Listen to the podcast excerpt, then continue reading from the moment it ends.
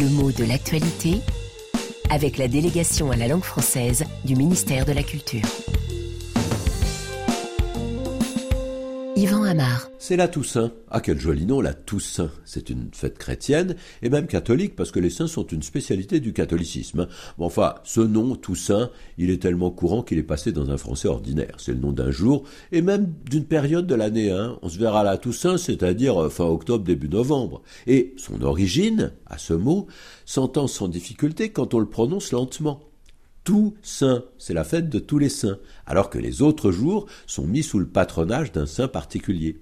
Ainsi, le calendrier peut décliner tous les prénoms possibles, même si aujourd'hui on est plus souple que naguère hein, pour nommer ses enfants et qu'on peut trouver des prénoms qui échappent à cette tyrannie du calendrier. Mais enfin, à côté de ça, on a un imaginaire très fantaisiste qui a inventé des saints avec des noms qui portent un sens, mais qui bien sûr n'ont aucune légitimité religieuse. Bien au contraire. Oh, je dis bien au contraire, est-ce que j'exagère? Pas beaucoup, hein. On peut penser par exemple à la Sainte Paye, c'est le jour de la paye. On l'appelle aussi parfois la Sainte Touche, c'est le jour où l'on touche ça paye ce que le patron vous doit. C'est une journée joyeuse pour vous et pour vos créanciers aussi, parce que vous pouvez les honorer et payer vos dettes. Et cette sainte touche, on disait parfois qu'elle était précédée d'un autre jour qu'on appelait la sainte espérance. On comprend bien pourquoi, hein. Et on voit bien qu'on est dans une parodie, qui est née souvent dans un milieu populaire, volontiers anticlérical en ce qui concerne cette sainte touche. Alors, ces inventions, elles sont parfois le fruit d'une imagination qui est plus chrétienne, mais qui est quand même un peu moqueuse, un peu irrévérencieuse.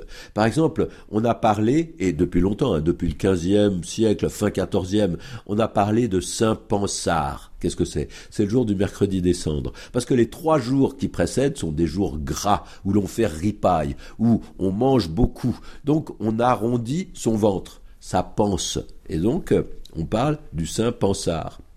Et puis, on a d'autres choses, hein. on a tout le saint frusquin, c'est-à-dire tout le restaurant, et tutti quanti, comme on dit en italien, et parfois même en français, en utilisant cette formule euh, italienne. Pourquoi frusquin? Bien entendu, frusquin, ça dérive de, de, frusque. Les frusques, ce sont les vieux habits qui ne valent plus grand-chose, c'est tout ce qu'on va fourrer dans son baluchon. Et puis, on a les jours qui sont évoqué pour qu'on s'acquitte d'un service, le plus souvent d'une dette qu'on essaye de repousser. Hein. Oh, je te paierai d'ailleurs euh, au 36 du mois. Et ces habitudes linguistiques appartiennent surtout au passé, c'est vrai. Je te payerai à la Saint-Saucisson, n'existe pas bien sûr, à la Saint-Ripolin, ou même à la Saint-Glinglin. Et ça, on l'entend encore. Pourquoi Glinglin? Parce que ça évoque gling-gling, le son d'une cloche, mais une cloche qu'on n'entendra jamais. On en fait miroiter le tintement, alors qu'on sait bien qu'il ne résonnera pas.